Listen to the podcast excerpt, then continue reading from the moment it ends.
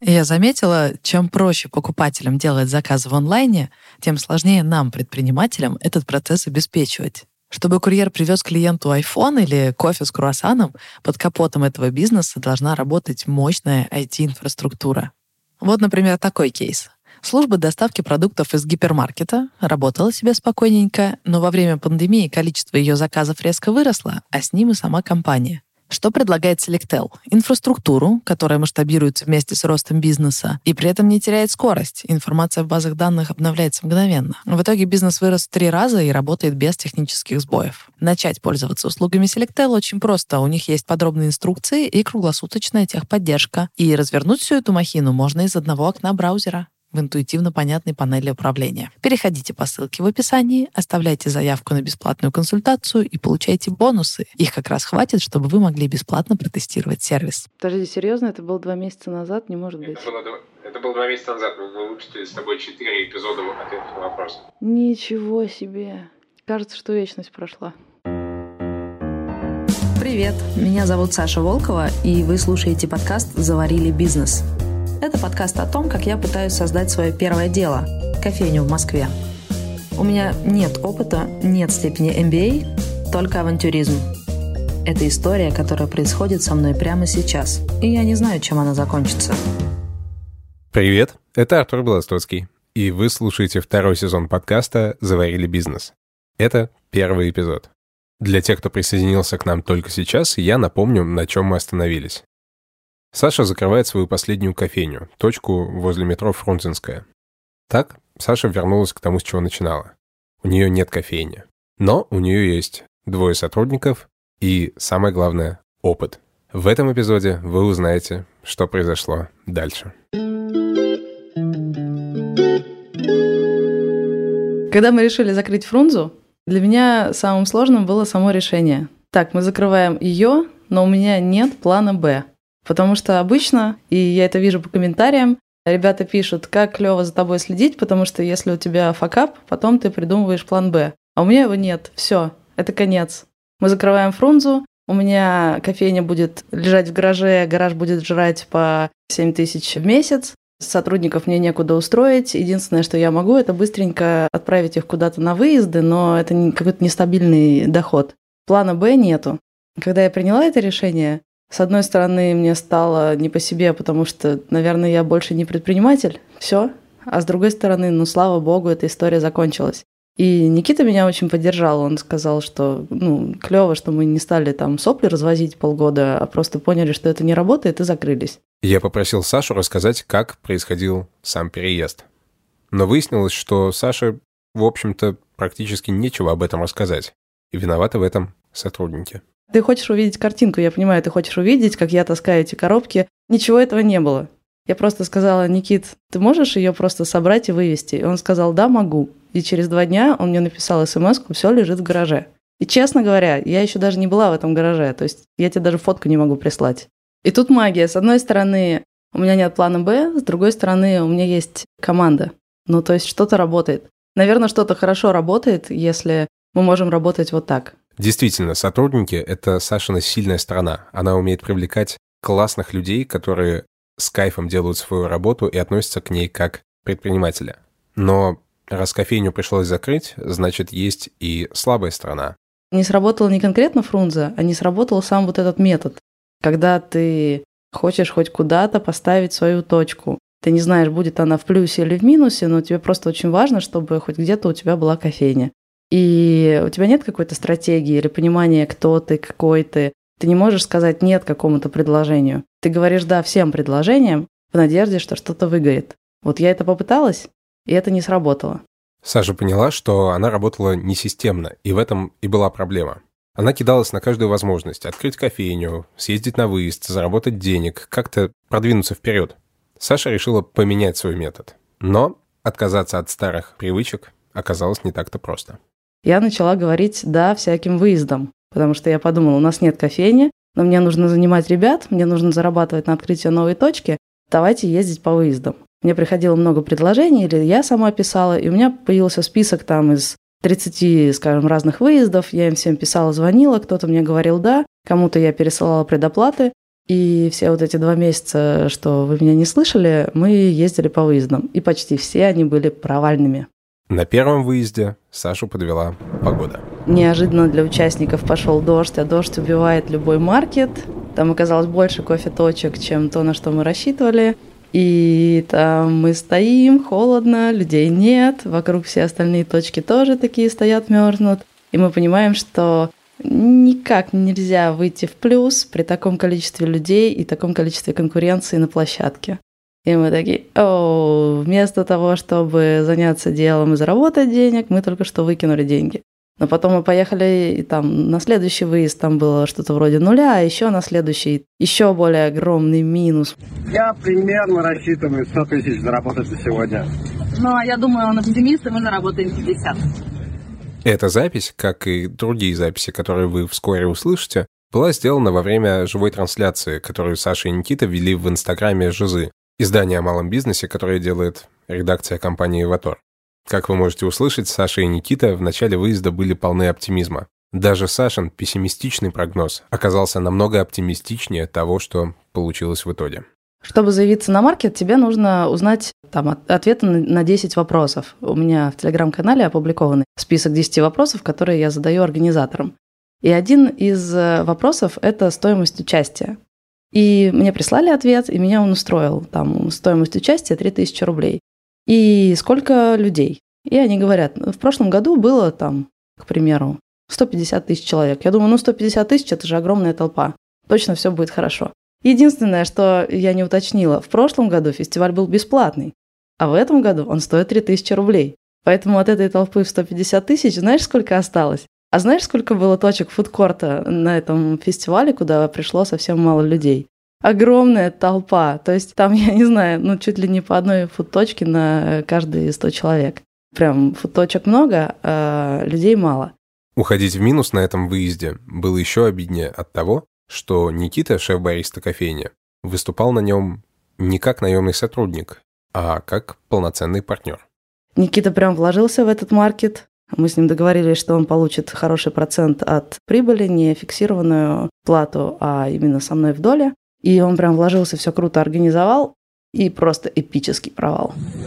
Все пошло немножко не по плану. Никита, шеф-бариста кофейни.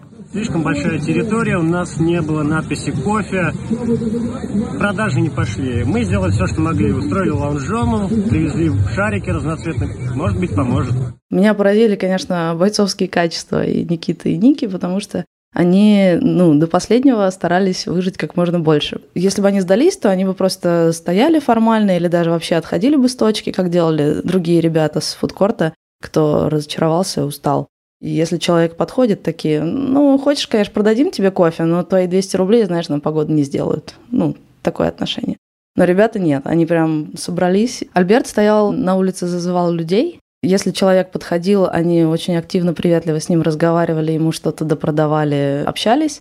Блин, чего они там только не придумывали. Коллабы с лекциями, например, вы на лекции скажете, что в кофейне заварили вкусный кофе, там со скидкой 10%, а мы организаторов напоим кофе бесплатно, ну что-то такое. Прямо на месте соображали, да, прямо на месте придумывали, чтобы такое замутить, чтобы привести людей. Ну, наверняка все, кто запускает проекты, делает какие-то мероприятия или занимается спортом, знает такую фишку, что если ты понял, что ты проиграл, не знаю, ты на пробежке, и ты видишь, что ты отстал, то внутренне очень легко сдаться и показать результат гораздо хуже, чем твой обычный, потому что ты уже понял, что все, ты проиграл. И ты соревнуешься не с собой, а с каким-то идеалом, который ты себе построил.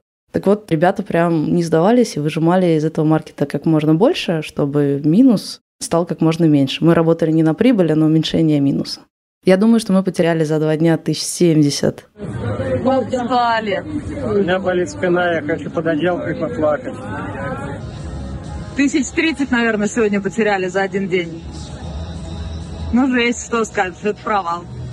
Но ребята сделали просто все, что могли. Поэтому у меня было такое двойственное чувство, что с одной стороны у меня ничего не получается, я не знаю, что делать, и какие-то попытки экстренными методами подзаработать деньжат и занять ребят и помочь им заработать не срабатывают. А с другой стороны, ну нифига себе у меня команда. С этой командой можно вообще что угодно сделать. Будет глупо, если я не придумаю, что с этим сделать, с этим вкладом.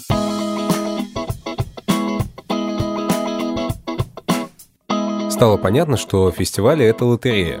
Ты можешь заработать денег, можешь не заработать денег, а можешь деньги потерять. Чтобы работать стабильно, нужна полноценная постоянная точка. Пока я фестивалила эти фестивали, параллельно я искала другие точки.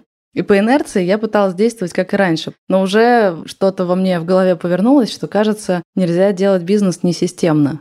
А системный бизнес – это тот, который понимает, на чем он зарабатывает, какой он, что он из себя представляет, и соглашается только на те предложения, которые вот этому всему релевантны.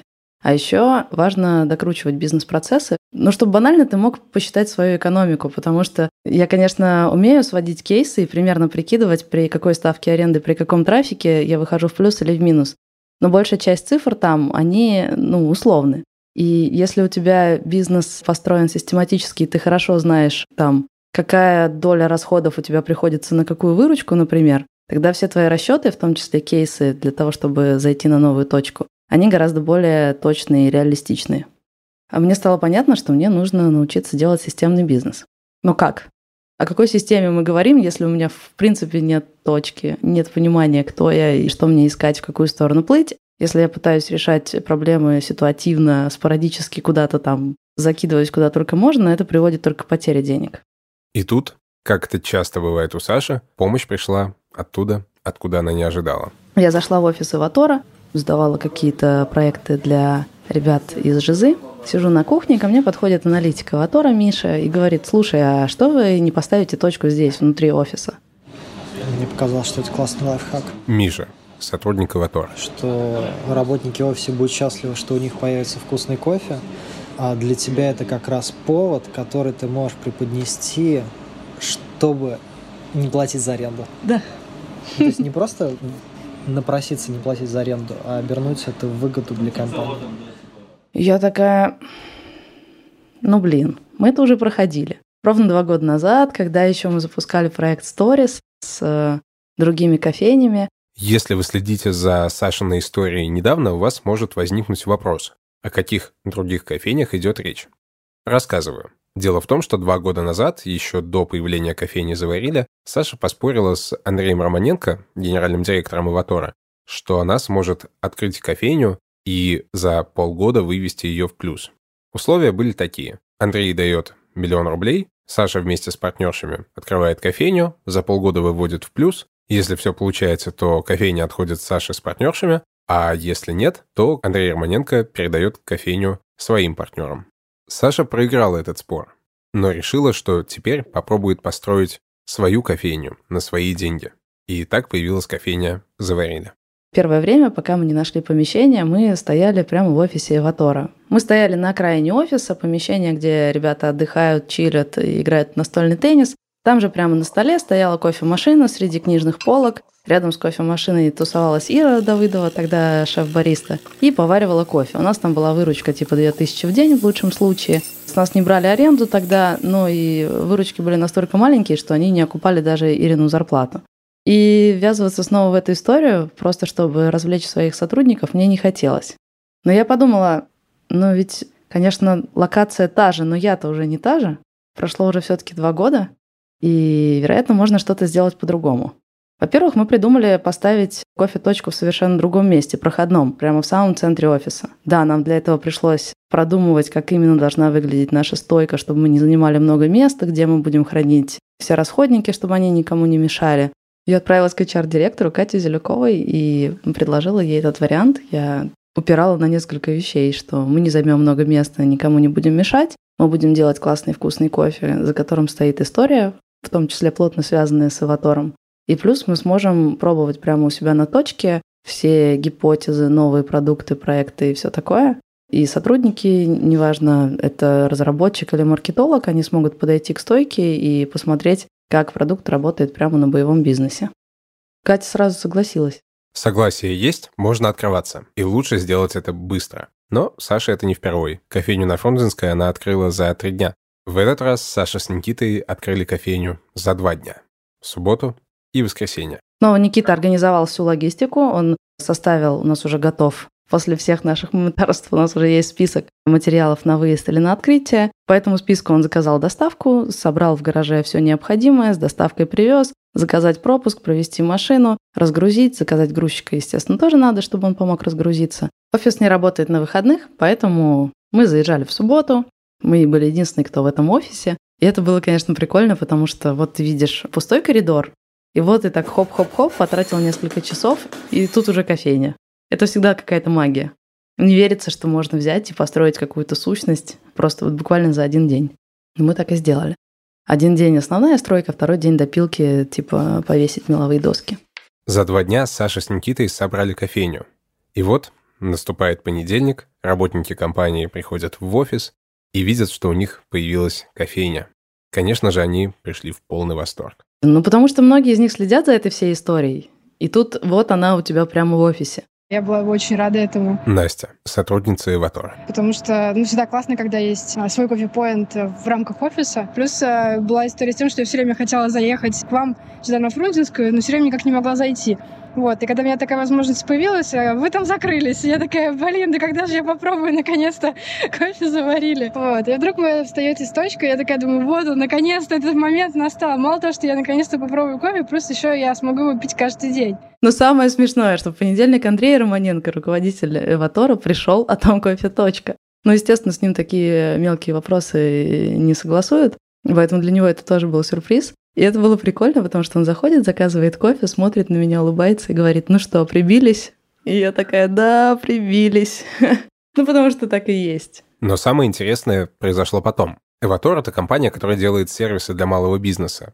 И очень скоро сотрудники компании распробовали не только кофе, но и возможность потестировать свои идеи и продукты на настоящем малом бизнесе, который находится прямо в их офисе. Когда ребята поняли, что можно прямо на этой точке что-то пробовать по своим проектам, что-то раскатывать и смотреть, как это на боевых данных работает, это дополнительный вау-эффект. Ну, например, когда ребята зарелизили новый личный кабинет в Аваторе, прям более крутой, чем раньше был, мы поставили планшет с расшаренным своим личным кабинетом, они могли смотреть, как это работает с боевыми данными на конкретно этом бизнесе. Вот ты купил кофе, и вот ты увидел в этом личном кабинете как повысился средний чек на 1 рубль и выручка на 200 рублей.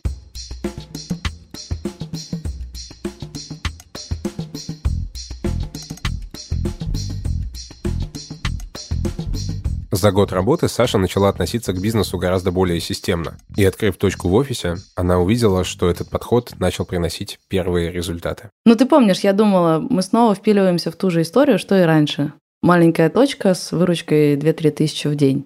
Но мы изменили локацию, изменили то, как это выглядит, сильно изменили меню. Раньше мы готовили в аваторе только классику. Теперь это полноценное меню кофейни с выпечкой, с авторскими напитками, со всякими ништяками.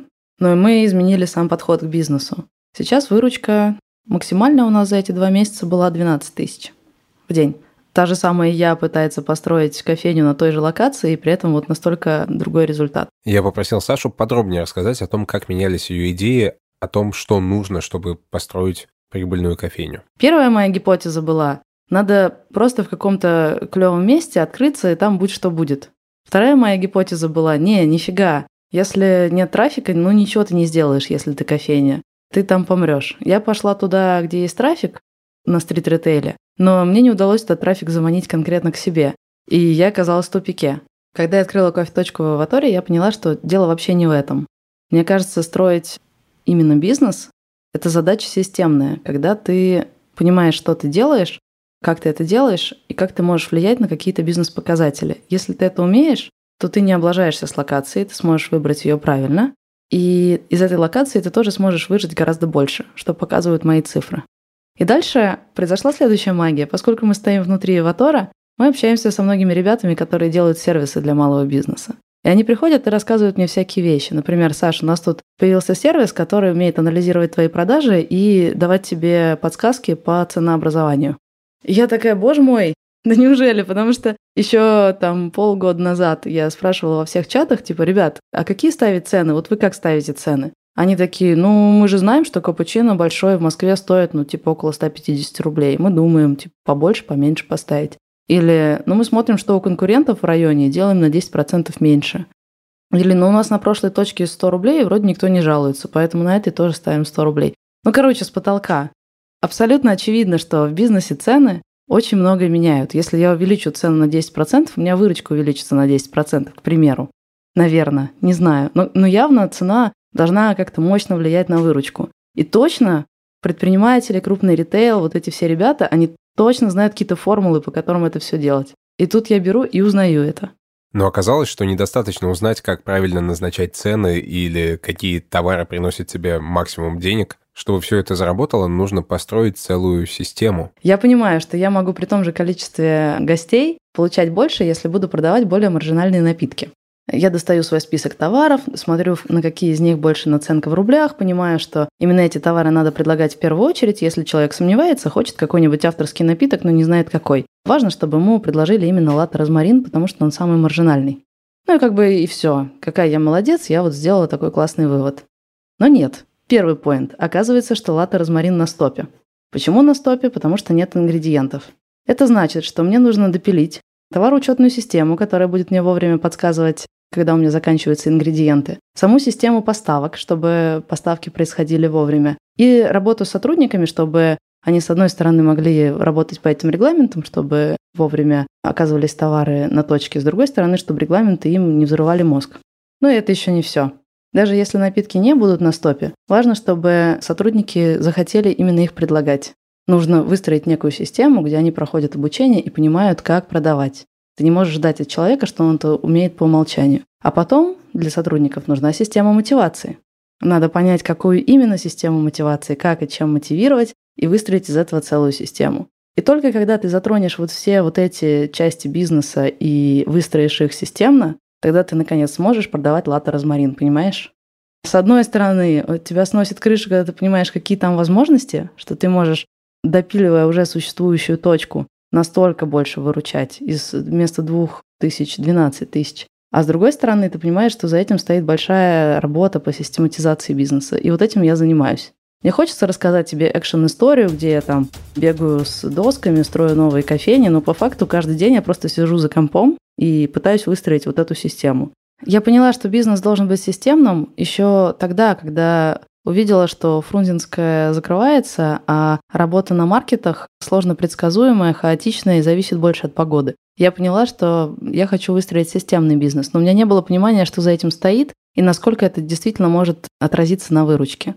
Когда я увидела, что из двух тысяч стартовых мы сделали сначала 5, потом 6, а потом и 12, докручивая какие-то бизнес-процессы, я поняла, что здесь что-то что важное, туда надо копать. В идеале я хочу, чтобы мой бизнес я видела как часовой механизм, который я понимаю, как работает. И я понимаю, что если я нажму вот здесь, будет такой-то результат и вот такие-то сайд-эффекты. Или чтобы я могла принять решение, давайте продавать больше розмаринового лата, и могла это реально реализовать, а не как сейчас. Чтобы у меня остальные процессы были настроены таким образом, что я могу принять решение, и это решение дойдет до реализации, потому что все остальные структуры работают. Вот это меня захватывает, сама идея построить именно такой системный бизнес. Еще одно бизнес-умение, кроме того, чтобы систематизировать все процессы и вот всю вот эту бытовуху, и, наверное, ключевое – это умение понимать, на чем ты зарабатываешь. Кажется, что ответ очевидный. Если ты кофейня, ты зарабатываешь на кофе. Но нет, все на кофе зарабатывают по-разному. Мне кажется, то, что у нас хорошо получается, это работать внутри офиса. Вот почему. Первый, кто принимает решение поставить ли тебя в офис, обычно это АХО, специалист хозяйственного отдела, которому важно, умеешь ли ты гибко подстраиваться под пространство с точки зрения коммуникации, электричество, вода, стойки, размер стоек, как тебе вписаться в какой-то специальный уголок, и с точки зрения эстетики. Следующий человек заинтересованный – это HR. Ему важно, чтобы сотрудники не выходили из офиса надолго, да, вот такое простое требование. Если кофейня, например, на первом этаже, а сотрудники работают на шестом, они делают 5 перерывов на кофе в день, потому что они очень заняты, им нужно подзарядиться 5 раз по 15 минут, ну ты понимаешь, сколько вылетает из рабочего времени. HR важно, чтобы точка была доступная. При этом ему важно, чтобы там было хорошее качество и низкая цена, чтобы сотрудники ходили в нее, а не в другие кофейни. А значит, он готов занижать аренду. Он не пытается заработать на тебе, как на человеке, кто приносит ему арендную ставку. Он пытается за счет тебя решить другие задачи, чтобы сотрудники не отвлекались, чтобы уровень счастья сотрудников был выше. Чтобы уровень счастья сотрудников был выше, хорошо, если кофейня не только поет вкусным и недорогим кофе, но еще чтобы за этим стояли эмоции и истории. Поэтому очень большая часть УТП, который ты можешь предложить, это умение вписываться во все процессы в компании. Поздравить руководителя с днем рождения. Недавно у Андрея Романенко был день рождения, и мы делали специальный напиток Run Energy, прям очень энергетический кофе, чтобы показать, как можно стать таким же энергичным, как Андрей. Это такие вещи, когда ты понимаешь, чем живет офис, когда сотрудники тебе рассказывают, что вообще происходит в компании, какие крупные релизы или какие сложности в компании. Мы учим бариста общаться, разговаривать, чтобы для человека small talk с бариста был таким маленьким перерывом в работе, отвлекся на 7 минут и как будто уже немножко отдохнул. И когда я прихожу, подхожу к своей кофе-точке и вижу, что Никита вместе с каким-то разработчиком что-то тыкается в кассе, и они обсуждают какой-то бизнес-процесс, я понимаю, что все происходит правильно, потому что моя кофе-точка вписалась в жизнь офиса в более широком смысле слова, чем просто выдает кофе. То есть мы можем предложить HR то, ради чего ему стоит поставить кофе-точку на месте.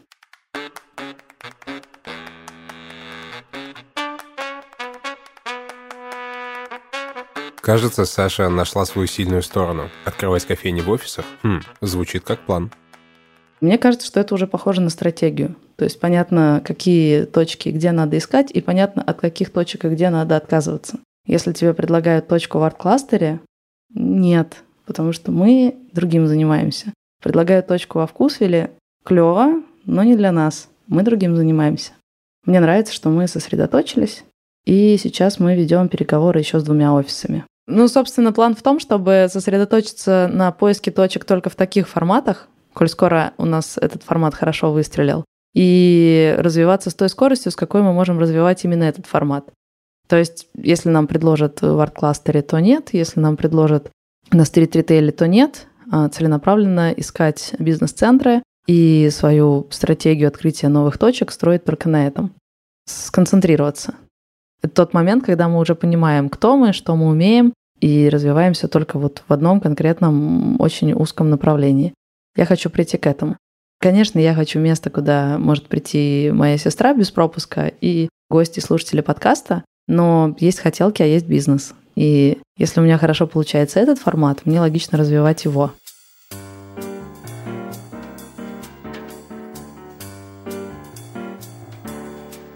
Теперь у Саши есть план.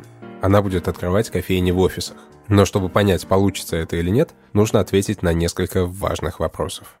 Тут проблема вот в чем. Да, я нарисовала себе стройную гипотезу, и кажется, если я допилю все бизнес-процессы, ее можно брать и масштабировать, ставить точки в несколько бизнес-центров. Но по моим расчетам, точка в Аваторе зарабатывает, дай бог, там 10-20 тысяч в месяц. Если поставить 5 таких точек, это все еще ну так себе бизнес. Потому что ты заработаешь 100 тысяч, упахиваясь на пяти точках. Но это плохой бизнес. Так что первый мой вопрос. Смогу ли я увеличить прибыль одной конкретной точки, ну хотя бы тысячи до 50? Очень скоро, через два дня, я подобью итоги августа. И, наконец, пойму, какой у меня реальный плюс или минус. И еще одна проблема. Да, у меня есть стройная гипотеза, и, предположим, я смогу зарабатывать на одной точке 1050 плюса в месяц. Но смогу ли я это масштабировать? Может быть, это какой-то единичный результат. Может, мне только кажется, что это какая-то идея, которую можно принести в другие офисы. Интересно, как у меня будут развиваться переговоры с двумя точками, не подрежут ли меня там конкуренты, все ли пойдет гладко. И еще интересно, что мне ответят компании, если я пойду к ним напрямую. Потому что пока что исходящих запросов делать я не пыталась, но я попробую. Получится ли у Саши открыть кофейни в других офисах и вписаться в офисную жизнь других компаний, мы узнаем в следующих эпизодах. Это был первый эпизод второго сезона нашего подкаста. Важная новость. У нас появилась страничка на Патреоне. Там вы можете поддержать наш подкаст и услышать фрагменты, которые не вошли в основные выпуски. Ссылка на Patreon будет в описании подкаста. Если вы хотите следить за нашей историей, подписывайтесь на нас в Apple подкастах, Кастбоксе, Google подкастах Яндекс Музыки, Spotify, во Вконтакте и даже на YouTube. Ну а если хотите, чтобы больше людей о нас узнало, пожалуйста, оставляйте оценки и отзывы в том приложении, в котором вы слушаете наш подкаст. Читайте истории других предпринимателей в онлайн-издании «Жиза», которое мы делаем вместе с компанией «Эватор». Ссылки на него тоже в описании. Услышимся через пару недель. Пока.